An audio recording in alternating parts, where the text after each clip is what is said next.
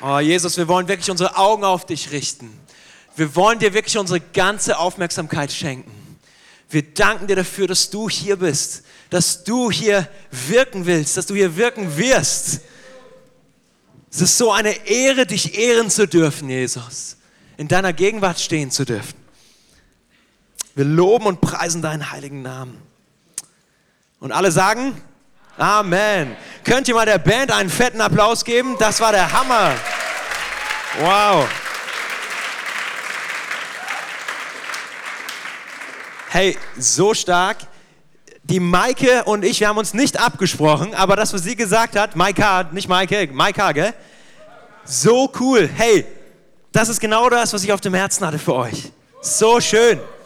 Es war richtig cool, dass du das gesagt hast. Wisst ihr, für mich ist es echt eine Ehre, hier sein zu dürfen bei euch.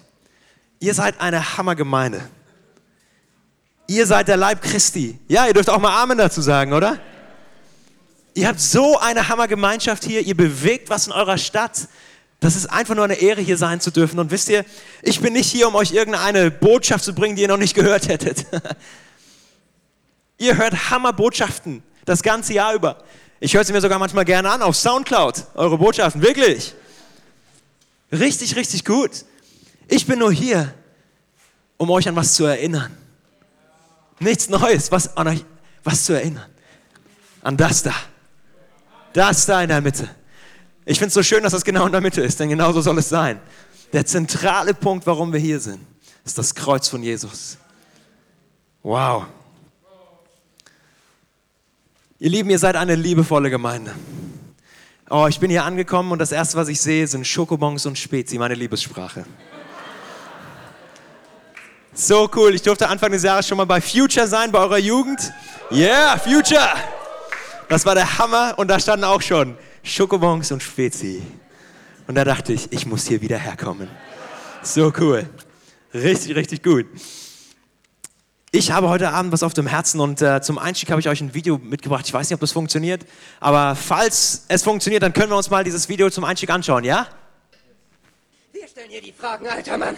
Wer bist du? Du. Nein, nicht ich, du. Ja, ich bin du. Jetzt antworte gefälligst auf meine Frage. Wer bist du? Sagte ich doch schon. Bist du taub? Nein, du ist blind. Ich bin nicht blind, du bist blind. Das habe ich doch gerade gesagt. Du hast gerade was Ich gesagt. habe nicht was gesagt, ich sagte du. Ja, aber das frag ich doch. Und du antwortest. Halt die Klappe. Du. Ja, Nicht du, er. Wie heißt du? Er. Nein, du. Ich bin er. er ist er und ich bin du. Und ich versuche dir gleich deinen faltigen Hintern, Mann. Ich hab die Spielchen satt, kapiert? Er verarscht mich, du verarscht mich und die Bohnenstange auch. Ich mach euch fertig, ich mach euch fertig. Carter, lass mich Nein, das machen. nein. Ah, hey, leider ist das Video nicht ganz gespielt. Normalerweise ist es eine Sequenz aus dem Film Rush Hour. Ich weiß nicht, ob das jemand kennt. Ja, ja, wenn man das Video nicht sehen kann, kann man nicht so viel verstehen. Das war ein bisschen verwirrend, oder? Wie, wer ist du, wer ist er? Nee, er ist du, nee, ich und so weiter. Und hey, ich weiß nicht, ob euch das manchmal so geht, aber solche Missverständnisse entstehen bei mir tagtäglich. Ständig müssen wir eigentlich darauf achten, was wir sagen und wie wir es sagen, um nicht missverstanden zu werden in dieser Welt, oder? Und hey, das, das Prinzip, das ist nicht irgendwie was, ein Phänomen der Neuzeit, sondern das ist schon biblisch. In Sprüche steht, Leben und Tod sind in der Kraft der Zunge. Leben und Tod sind in der Kraft der Zunge. Wisst ihr, ich glaube, dass es mega, mega wichtig ist, was wir sagen, wie wir es sagen, wann wir es sagen. Ja, die meisten von uns denken vielleicht nicht, dass dieses Ding hier, unsere Zunge, so viel Macht und Kraft hat, aber es ist wirklich wahr. Es gibt eine coole Geschichte von einer ähm, Erweckungsbewegung in Wales. Da gab es einen jungen Mann, der hieß Evan Roberts. Viele von euch haben vielleicht schon mal von dem gehört. Ganz wundervoller Mann. Und ähm, der hat lange, lange Jahre gebetet für eine Erweckung in seiner Nation in Wales. Er wollte sehen, wie der Heilige Geist wirklich Menschen überführt, wie Menschen zum Glauben kommen, wie nie zuvor, wo Zeichen und Wunder passieren. Das war tief in seinem Herzen verankert. Und eines Tages, da hat er gesagt zu seinem Pastor, ich würde gerne ein Gebetstreffen starten für Erweckung hier in unserer Gemeinde. Was für eine coole Idee, oder? Und der Pastor hat gesagt, hey, Evan, coole Idee, wirklich super. Du darfst das gerne am Ende des Gottesdienstes ankündigen, dass ihr euch danach noch trefft und äh, für Erweckung beten wollt. Und dann hat der Evan das gemacht. und hat sich vor die Gemeinde gestellt und hat gesagt, also ich habe auf dem Herzen, dass Erweckung nach Wales kommt. Und wer das auch hat, der sollte sich zusammen mit mir hinsetzen und wir sollten dafür beten. Na, jetzt nach dem Gottesdienst. Ja, und nach dem Gottesdienst, vielleicht waren da so viele Leute wie hier heute in der Moriah Chapel in Wales, sind noch zehn Leute geblieben. Oh, gell? Meine Reaktion, als ich das gehört habe, war auch, boah, ich würde wahrscheinlich einpacken und nach Hause fahren und sagen, Herr, diese Gemeinde ist nicht bereit für Erweckung. Nur zehn Leute sind da geblieben und haben gesagt, Evan, wir beten mit dir mit. Ich nehme mal an, dass es vielleicht die Herrschaften waren, die Mitleid hatten. Ach, der arme junge Mann. Jetzt stand er schon da oben und da scheint sich nicht wirklich viel zu tun. Jetzt gehen wir halt und bleiben noch ein bisschen. Das Essen wird ja nachher auch kalt und das ist schon okay. Bleiben wir noch eine halbe Stunde. Unsere Perspektive ist oft, boah, ich weiß nicht, ob das was wird. Aber wisst ihr, was Evan Roberts gemacht hat? Der hat am nächsten Tag, Montag früh, die Zeitung angerufen. Die lokale Zeitung. Hat gesagt, hallo, hier ist Evan Roberts. Ich weiß, was ihr morgen als Schlagzeile drucken solltet. Erweckung kommt nach Wales, denn wir waren zehn Leute beim Gebetstreffen.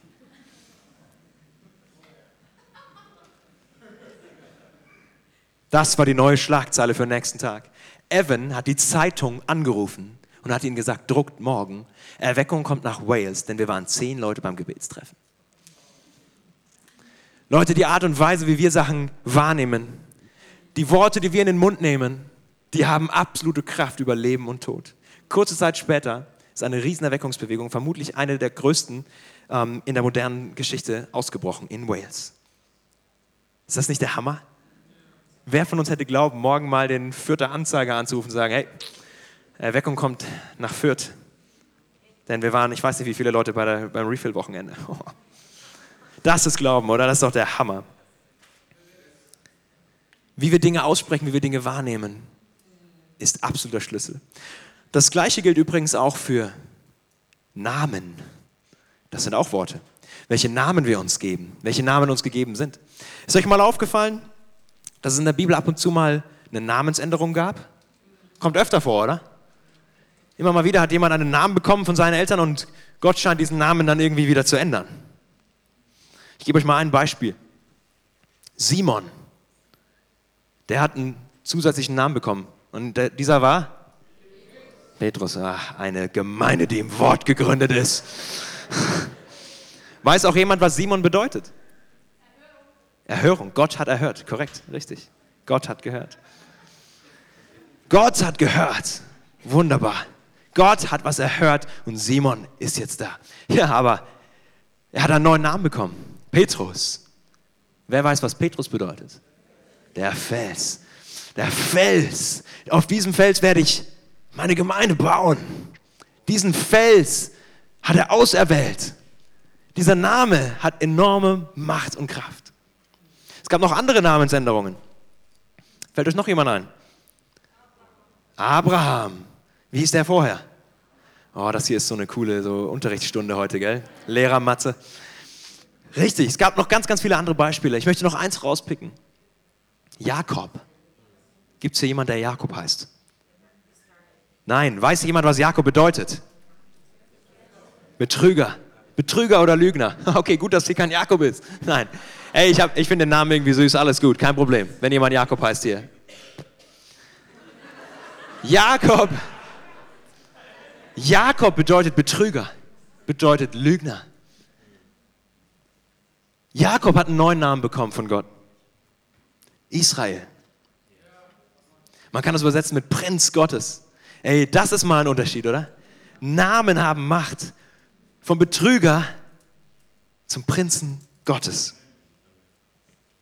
Es gibt eine Story von einem, einem Mann, den ich persönlich kenne, ein sehr prophetischer Mann aus den Vereinigten Staaten. Und dieser Typ war mal eingeladen in einer Gemeinde. Und äh, als er reinging in das Gebäude, kam ihm eine Frau entgegen. Und er blieb einfach stehen, er kennt diese Frau nicht, er hat sie noch nie getroffen. Und er hält diese Frau auf und sagt, Entschuldigung, ich habe einfach auf dem Herzen dir zu sagen, dass Gott dich zur Lobpreisleiterin gesetzt hat. Und diese Frau blickte ihn an und fing an laut loszulachen. sie sagte, das muss ein Scherz sein. Ich kann überhaupt nicht singen und ich spiele auch kein Instrument. Da hast du wohl falsch gehört. Und dieser Typ war etwas verwirrt, aber hat gesagt, nein, nein, ich glaube wirklich fest, Gott hat dich dazu berufen, Lobpreis zu leiten. Ein Jahr später war dieser Mann in der gleichen Gemeinde nochmal eingeladen. Das ist eine wahre Geschichte. In der gleichen Gemeinde.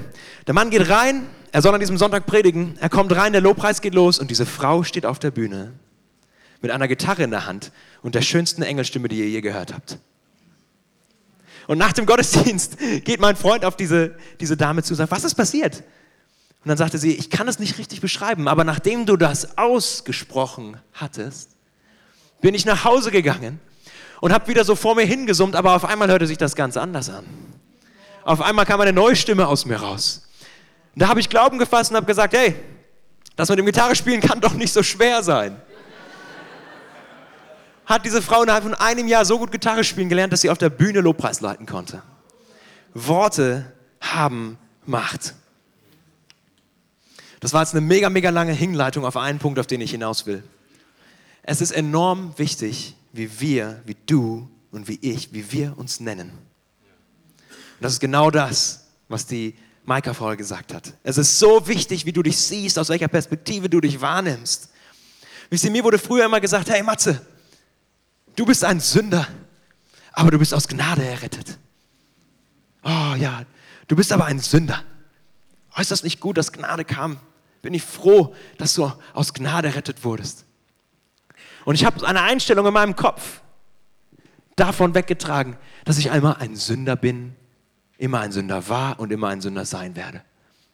Ja, okay, es gibt Gnade, okay, es gibt Barmherzigkeit, als Scheinvergebung zu geben, aber ich bin immer ein Sünder. Und ich habe das nicht nur über mir ausgesprochen, ich habe das auch die ganze Zeit gedacht und ich habe mein Leben so vor mich hingelebt und immer wenn irgendetwas kam, eine Versuchung oder irgendetwas, habe ich gedacht, ah, Matze, du bist ja eh noch ein Sünder. Es gibt ja Gnade, aber du bist noch ein Sünder. Du hast eine Wahl zu treffen. Wirst du für immer der Sünder sein, der aus Gnade gerettet ist? Oder wirst du endlich anfangen, dich so zu nennen, wie Gott dich nennt? Ein Heiliger. Ein Heiliger. Das ist ein großer Unterschied. Wisst ihr, ein Sünder, wie der Name schon sagt, hat eine sündige Natur. Es ist völlig normal für einen Sünder zu sündigen. Ein Heiliger hingegen hat eine völlig andere Natur. Ein Heiliger ist frei von Sünde, er hat keine sündige Natur, er hat eine heilige. Es ist völlig normal für ihn, Heiliges zu tun, Gerechtes zu tun. Und das Ding ist, deswegen bin ich hier, um dich daran zu erinnern, du kannst nur eins von beidem sein. Du kannst nicht gleichzeitig Sünder und Heiliger sein. Du kannst nur eins von beidem sein. Entweder du bist immer noch der Sünder, so wie du früher warst, und ja, ab und zu kommst du mal in die Gemeinde und kriegst so eine Dusche, wo der ganze Dreck abgewaschen wirst, aber hey, du bist eigentlich immer noch genau die gleiche Person wie vorher. Oder du kommst in die Gemeinde und irgendwas hat sich verändert. Du hast dein Leben Jesus hingegeben und er hat dir ein neues Leben gegeben und alles hat sich verändert. Du bist nicht mehr so wie vorher. Diese Dusche, die wäscht dich nicht nur rein, sondern die macht dich ganz neu. Das ist die Dusche des Blutes Jesu.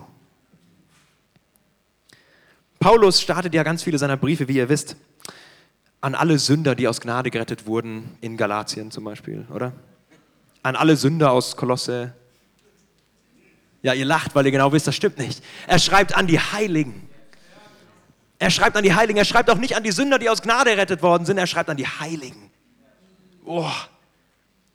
Und das sind Menschen, die auch noch viele Fehler machen. Wenn ihr da mal reinlest, dann denken wir, wow, wir haben schon viel verstanden in der Chapel. Alter Schwede. Die hatten Probleme damals. Und trotzdem scheint es Paulus so wichtig gewesen zu sein, wie er sie anspricht und sagt, an die Heiligen. An die Heiligen. Auch wenn die Heiligen noch nicht alles verstanden haben, aber ich schreibe an die Heiligen, denn das sind wirklich, wer sie sind. Sie sind Heilige. Im 1. Petrus 2 gibt es eine Hammerstelle. Ich weiß gar nicht, ob ich die auf der Präsentation dabei habe. Yes. Ihr seid jedoch das von Gott erwählte Volk. Ihr seid eine königliche Priesterschaft. Ihr seid eine heilige Nation.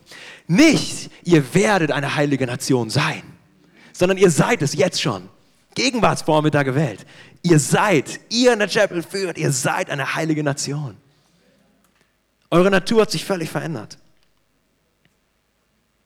Wisst ihr, Gott ist nicht nur ein Gott, der rettet, Gott ist nicht nur einer, wie ich gesagt habe, der den Dreck ab und zu von dir abwäscht und dann kickt er dich wieder raus in die ach so böse Welt und sagt, schauen wir mal, wie er diesmal das hinkriegt.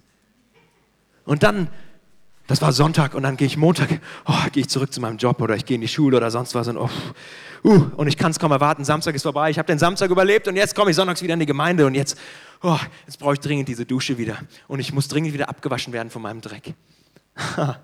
Gott ist nicht nur ein Gott, der rettet und vergibt, sondern Gott ist ein Gott, der wiederherstellt, der völlig verändert, der völlig neu macht. Wisst ihr, ich nenne ihn, ich nenne ihn Gott einen, gerne einen Gott der Extravaganz. Oh, Gott ist ein Gott der Extravaganz. Wisst ihr, Gott ist nicht nur einer, der das so halb, dich so halb fertig macht und dann die, den Rest lässt er noch stehen und den solltest dann doch du selber hinkriegen, sondern er verändert dich völlig. Ich finde diese Geschichte in der Bibel so cool über die Brotvermehrung. Kennt ihr das, wo Jesus das Brot vermehrt? An mehreren Stellen. Total genial. Und da kann man wirklich viele coole Auslegungen darüber haben, über Glauben, was für einen Glauben wir haben sollten und womit wir uns beschäftigen sollten, womit nicht. Aber eine der Sachen, die ich so cool finde an dieser Stelle ist, jedes Mal, wenn Jesus Brot vermehrt, bleibt Brot übrig. Ist dir das mal aufgefallen? Das heißt dann, sie sammelten so und so viele Körbe wieder ein, zwölf Körbe voll. Die waren noch übrig. Was für eine Verschwendung, Gott. Du wusstest doch genau, wie viele Leute da sein werden und wie viel die essen werden. Hättest du doch genauso viel machen können, wie die brauchen. Und kein Stück Brot mehr. Aber Gott ist nicht nur ein Gott, der das gerade so hinbiegt, sondern Gott ist ein Gott der Extravaganz, der alles neu macht. Mehr als du jemals gebraucht hättest. Gott ist nicht einer, der es gerade so, es reicht gerade so fürs Leben, sondern Gott ist ein Gott, der dich segnen will, der dir ein neues Leben schenken will. Im 1. Johannes heißt es, so wie er ist, so sind wir in dieser Welt. So wie Jesus ist, auch Gegenwartsform. Nicht wie er mal war, sondern so wie er jetzt ist, so sind wir in dieser Welt. Und wisst ihr, wenn wir einen anderen Titel für uns finden, und sagen, nein, nein, nein, das kann ich ja nie erreichen, ein Leben wie Jesus, dann berauben wir uns und ihm von einer glorreichen Zukunft. Wir berauben uns von der Kapazität, die wir haben, von dem Potenzial, das wir haben. Wir berauben uns. Wir leben nicht ein Leben in dem Standard, den er erkauft hat. Wir sagen, hey, im Umkehrschluss, das mit dem Kreuz, das war nicht stark genug. Wir sagen, es war stark genug, um eine Vergebung für mich zu erkaufen, aber es war nicht stark genug, um mir ein neues Leben zu schenken. Oh, ich möchte nicht am Tag des Gerichts vor Jesus stehen und sowas sagen. Oh, Herr Jesus, dein Kreuz, es war echt gut, ich danke dir für die Vergebung, aber es war nicht stark genug, um mir mein Leben nochmal zu verändern. Wie würdest du sonst die Frage beantworten, warum du noch hier sitzt? Warum leben wir noch ein Leben? Wenn es eh immer nur jede Woche das Gleiche wäre und ich komme hier zurück, um Vergebung zu empfangen, aber nie eine wirkliche Veränderung zu erleben. Das wäre so traurig, ich wüsste überhaupt nicht, warum ich leben wollen würde. Warum würde Gott mich hier haben wollen? Aber er hat so viel mehr erkauft. Und wir fangen jetzt gerade erst an, da reinzusteigen, was das überhaupt bedeutet, was für eine Kraft in seinem Kreuz liegt. Heißt das jetzt, dass wir im Umkehrschluss als Heilige gar nicht mehr sündigen können? Sicherlich nicht. Come on, wenigstens ein ehrlicher Mann hier drüben. Bist du FC Bayern-Fan? Du bist ein ehrlicher Mann. Du bist ein ehrlicher Mann. Der Geist ist in einer, okay. Der, ja, sorry Gott. Ah. Wisst ihr, die Möglichkeit, die Fähigkeit zu sündigen, die hat jeder Mensch. Wie kann man ohne eine sündige Natur denn sündigen? Wir können uns mal Adam anschauen. Gott hat ihn geschaffen und hat gesagt, oh, der ist perfekt. Das ist gut so. Wenn Gott sagt, er ist gut, dann liegt keine sündige Natur in ihm. Und trotzdem scheint er die Fähigkeit gehabt zu haben, zu sündigen. Wisst ihr, ich habe mich immer gefragt, warum dieser zweite Baum im Paradies steht. Habt ihr euch diese Frage schon mal gestellt? Gott stellt da zwei Bäume hin, also ganz viele, aber unter anderem zwei, die er speziell erwähnt: den Baum des Lebens und den Baum der Erkenntnis zwischen Guten und Bösen. Und er sagt auch noch: Hier, guck dir diese Bäume an. Du kannst von den Bäumen essen, aber von dem hier, von dem einen nicht.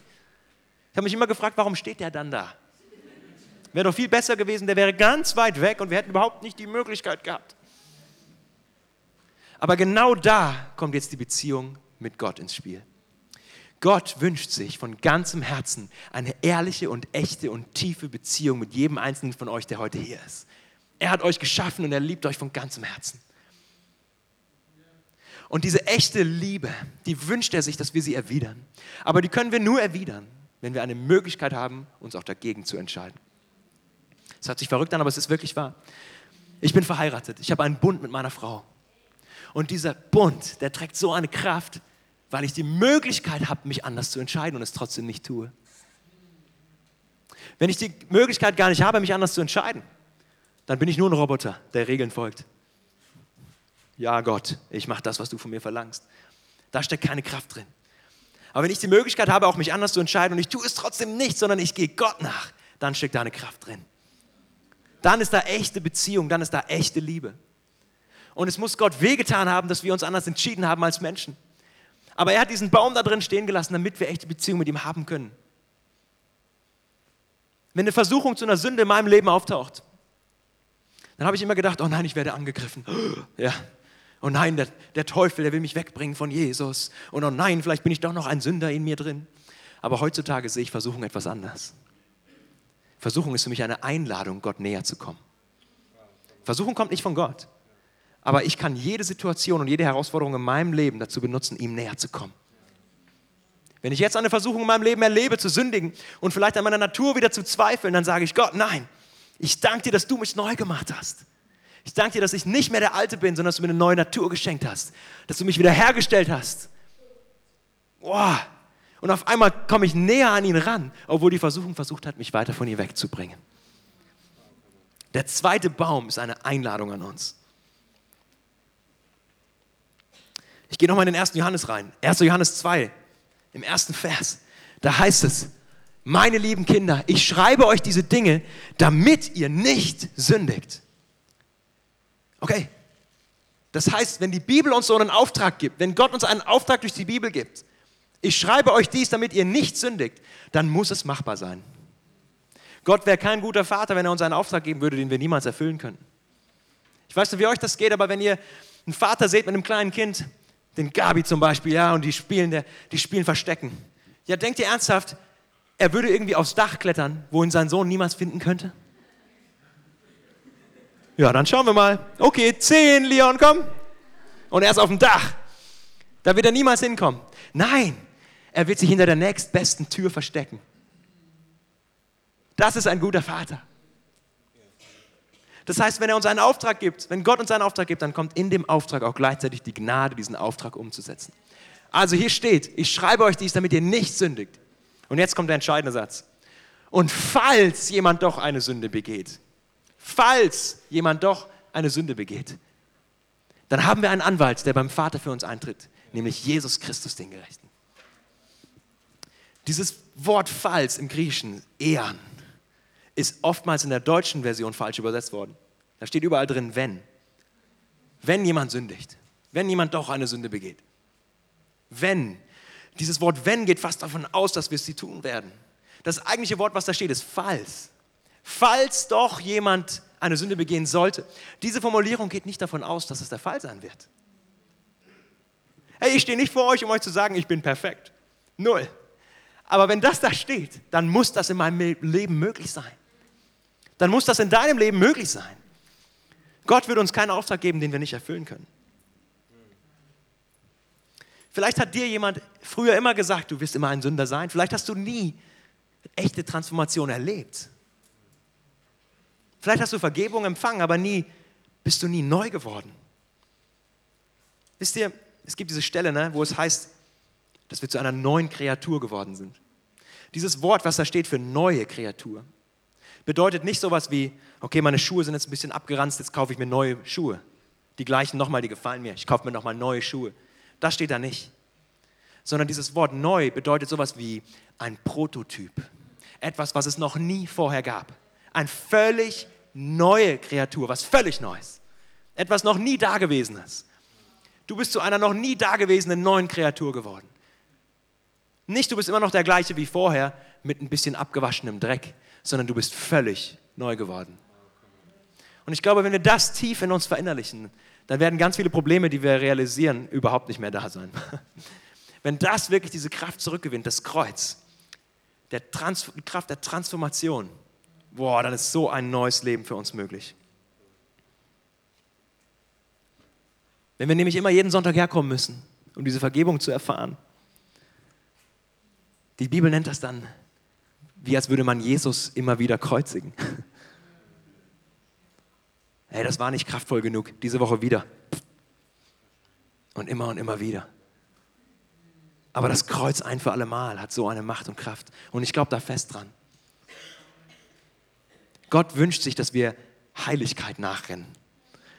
Und auch wenn wir noch nicht perfekt in allen Bereichen sind, dass wir sagen, nein, mein Ziel ist aber Heiligkeit und ich schaue Jesus an.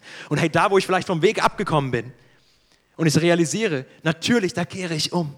Und ich danke dir, dass da Vergebung da ist und ich gehe zurück auf meinen Weg, aber Richtung Heiligkeit, Richtung Herrlichkeit, Richtung Ewigkeit.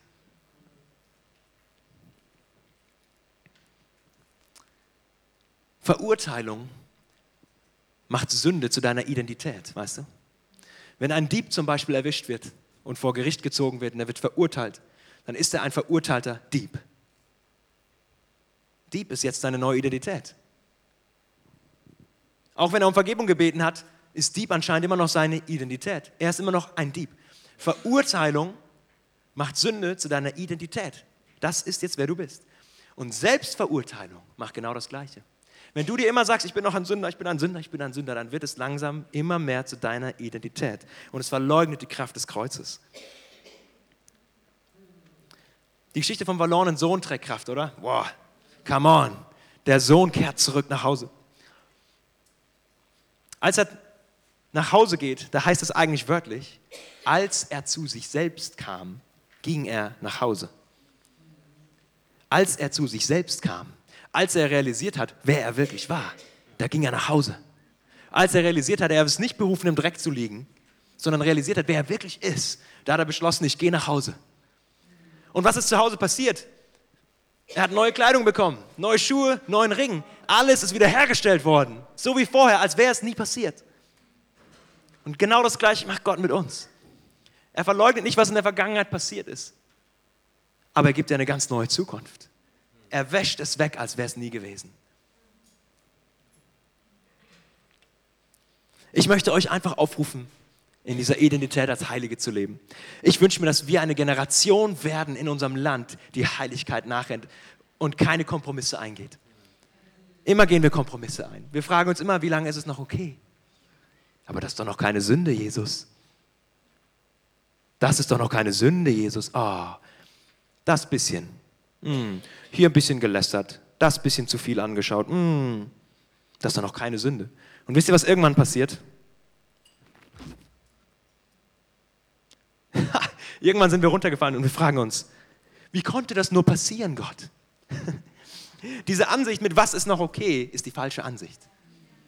Ich frage mich nicht, wie, lang, wie weit kann ich an den Rand gehen, ohne runterzufallen. Es ist noch keine Sünde. Sondern ich frage mich, wie kann ich hier in der Mitte bleiben und dich anbeten? Hier in der Mitte droht mir keine Gefahr. Lass mich dir einen Tipp geben. Wenn du nicht von der Klippe fallen willst, dann geh nicht an den Rand. Mic drop. Wenn du nicht von der Klippe fallen willst, dann geh gar nicht erst an den Rand. Es ist es nicht wert. Wir sind nicht berufen, am Rand zu leben und zu schauen, was ist noch okay, was ist nicht okay. Das ist nicht unsere Berufung. Das da ist viel kraftvoller. Ich gehe hier hin. Ich bleibe in der Mitte. Ich gehe bloß nicht an den Rand. Ich brauche da gar nicht hingehen. Denn hey, wenn du heute hier sitzt und du realisierst, hey, das spricht zu mir. Ich fühle mich irgendwie, als wäre ich ständig hier und mal da unten, mal hier oben, mal hier unten, mal da oben. Dann möchte ich dich ermutigen, hey, heute Abend kannst du diese neue Identität als Heiliger annehmen, als Heilige. Heute Abend kann Jesus alles neu machen in deinem Herzen. Und wisst ihr was, das ist nicht unbedingt ein Gefühl. Als Jesus alles neu in meinem Leben gemacht hat, habe ich nichts gefühlt. Ich habe immer darauf gewartet. Ich habe immer gehofft, irgendwas muss ich doch jetzt spüren, Jesus. Und ich sage nichts dagegen, wenn jemand was fühlt, preis den Herrn. Aber wenn du nichts fühlst, wenn du nichts fühlst, dann preis den Herrn.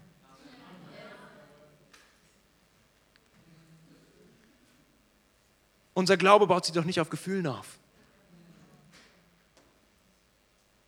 Unser Glaube baut sich auf der Wahrheit auf. Und die Wahrheit ist, dass du heilig bist. Gott wünscht sich eine Beziehung mit einem Heiligen. Die Band kann mal wieder raufkommen. Jetzt, wo es spannend wird. Jetzt ist die Frage, wie kriege ich das hin? Ja? Jetzt, wo es spannend wird, machen wir morgen weiter. Vielen Dank. Nein.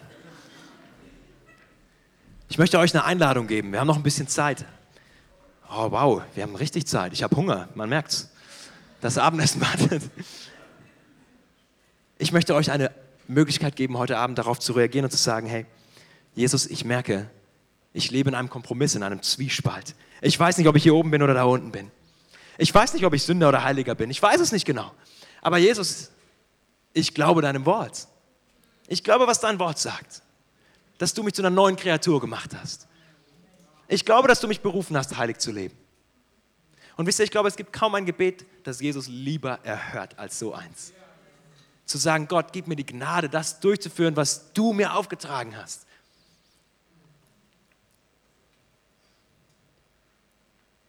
Ihr könnt mal alle die Augen zumachen.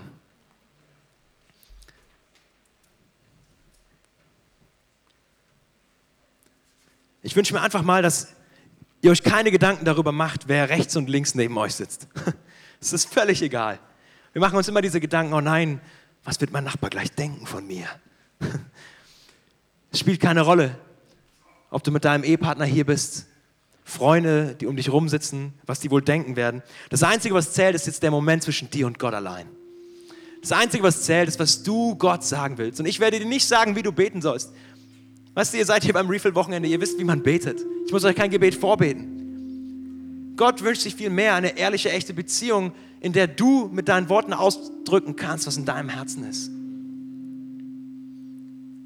Aber ich glaube, wenn du hier sitzt und du merkst irgendwie dein Herz klopft, weil du merkst, oh, ich wünsche mir das so sehr. Ich möchte nicht mehr in diesem Zwiespalt leben. Ich glaube, dass ich zu was Besserem berufen bin, zu was Höherem, nämlich zu einem Leben in Heiligkeit. Ich möchte nicht die Kraft des Kreuzes mindern, sondern ich wünsche mir, dass die Kraft des Kreuzes voll in meinem Leben zum Ausdruck kommt. Wenn du hier sitzt und du hast irgendwie den Eindruck, das ist noch nicht der Fall, aber ich wünsche mir das, dann heb doch einfach mal die Hand. Jetzt da, wo du sitzt. Ja. Come on.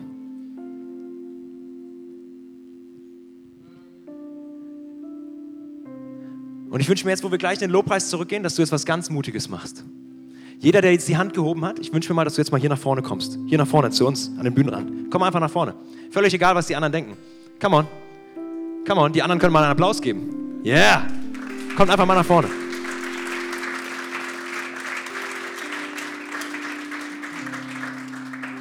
Und ich wünsche mir, dass wir jetzt, wenn wir gleich in den Lobpreis zurückgehen, wir alle mal zusammen auf die Knie gehen. Lass uns mal hinknien. Wir haben jetzt mega die Ehre, wir können nämlich Gott einfach mal sagen, wie wir uns fühlen, was wir uns von ihm wünschen.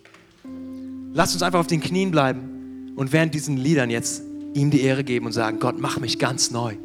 Zeig mir, was es bedeutet, ein Sohn, eine Tochter zu sein, in Heiligkeit zu leben, nicht mehr gebunden zu sein, sondern völlig frei zu sein.